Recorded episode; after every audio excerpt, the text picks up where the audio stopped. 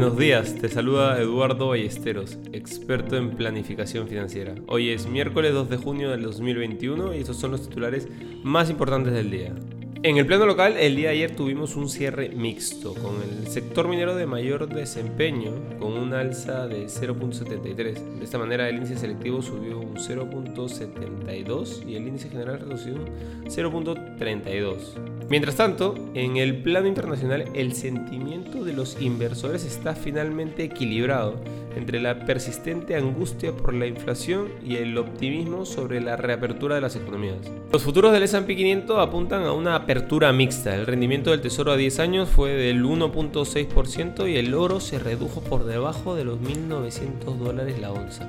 Las acciones europeas suben, impulsadas por sólidos datos económicos.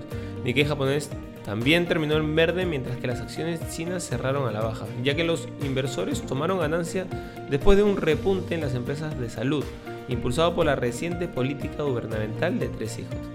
Vemos el petróleo subiendo, apoyado por la decisión de la OPEP de seguir su plan para restaurar la oferta al mercado gradualmente, además de las perspectivas por un incremento de la demanda.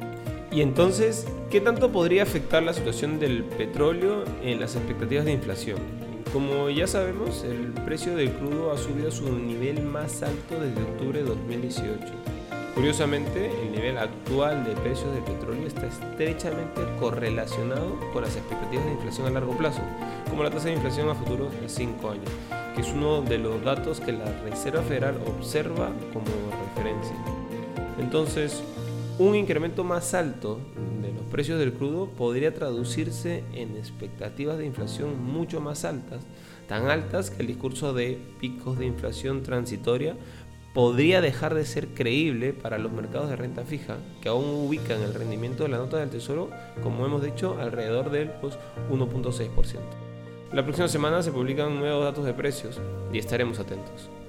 No queremos irnos sin mencionar que el presidente de Turquía, Recep Erdogan, ha vuelto a pedir que se reduzcan los tipos de interés, afirmando que reducir la carga en los costes de interés sobre los productores llevaría a una menor inflación en el futuro.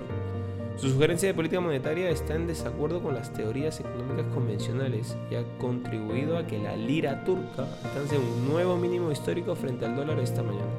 Erdogan se enfrenta a la caída de popularidad interna, ya que el desempleo sigue siendo muy elevado, un factor que puede estar influyendo en su llamamiento a la flexibilización del Banco Central. Inversiones al día ya gracias a NR, la manera más inteligente de invertir en el extranjero. Contáctanos. Este es un espacio producido por Mindtech. Les deseamos un feliz miércoles.